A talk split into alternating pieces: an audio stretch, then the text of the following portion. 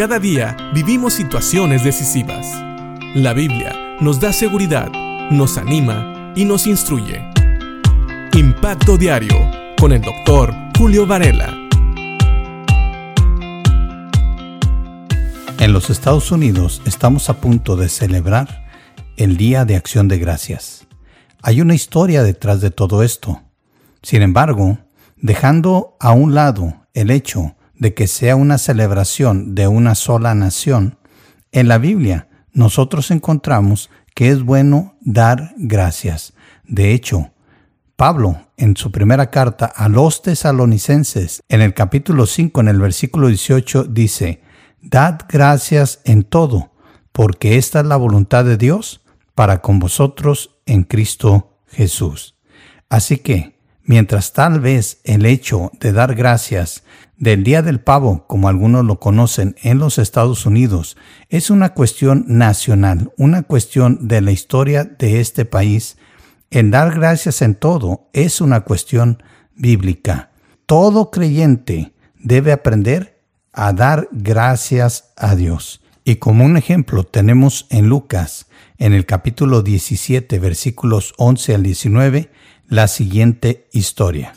En su camino a Jerusalén, pasó Jesús entre las regiones de Samaria y Galilea, y llegó a una aldea, donde le salieron al encuentro diez hombres enfermos de lepra, los cuales se quedaron lejos de él, gritando, Jesús, Maestro, ten compasión de nosotros.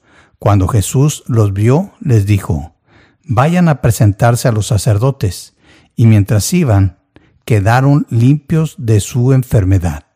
Uno de ellos, al verse limpio, regresó alabando a Dios a grandes voces y se arrodilló delante de Jesús, inclinándose hasta el suelo para darle las gracias. Este hombre era de Samaria. Jesús dijo, ¿acaso no eran diez los que quedaron limpios de su enfermedad? ¿Dónde están los otros nueve? Únicamente este extranjero ha vuelto para alabar a Dios. Y le dijo al hombre, levántate y vete, por tu fe has sido sanado. Aquí tenemos el ejemplo de una persona agradecida, una persona que recibió algo de parte de Jesús y que volvió a darle las gracias. Como dice aquí la misma narración, ¿acaso no eran diez los que quedaron limpios de su enfermedad? ¿Dónde están los otros nueve? Debemos de aprender no a ser de los nueve, sino a ser como el que regresó. Diez recibieron el mismo beneficio, pero solo uno regresó a dar gracias.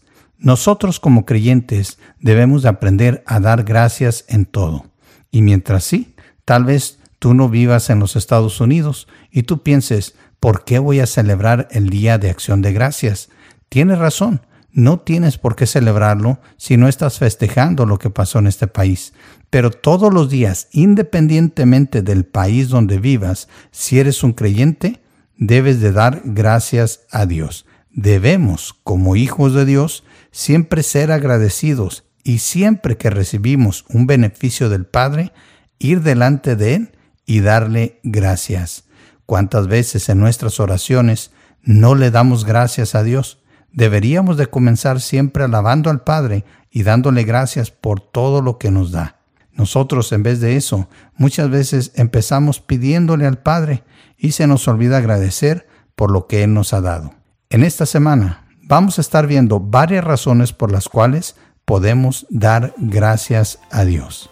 Aprendamos a ser agradecidos como este, este leproso que recibió de Dios y regresó a Jesús a darle gracias.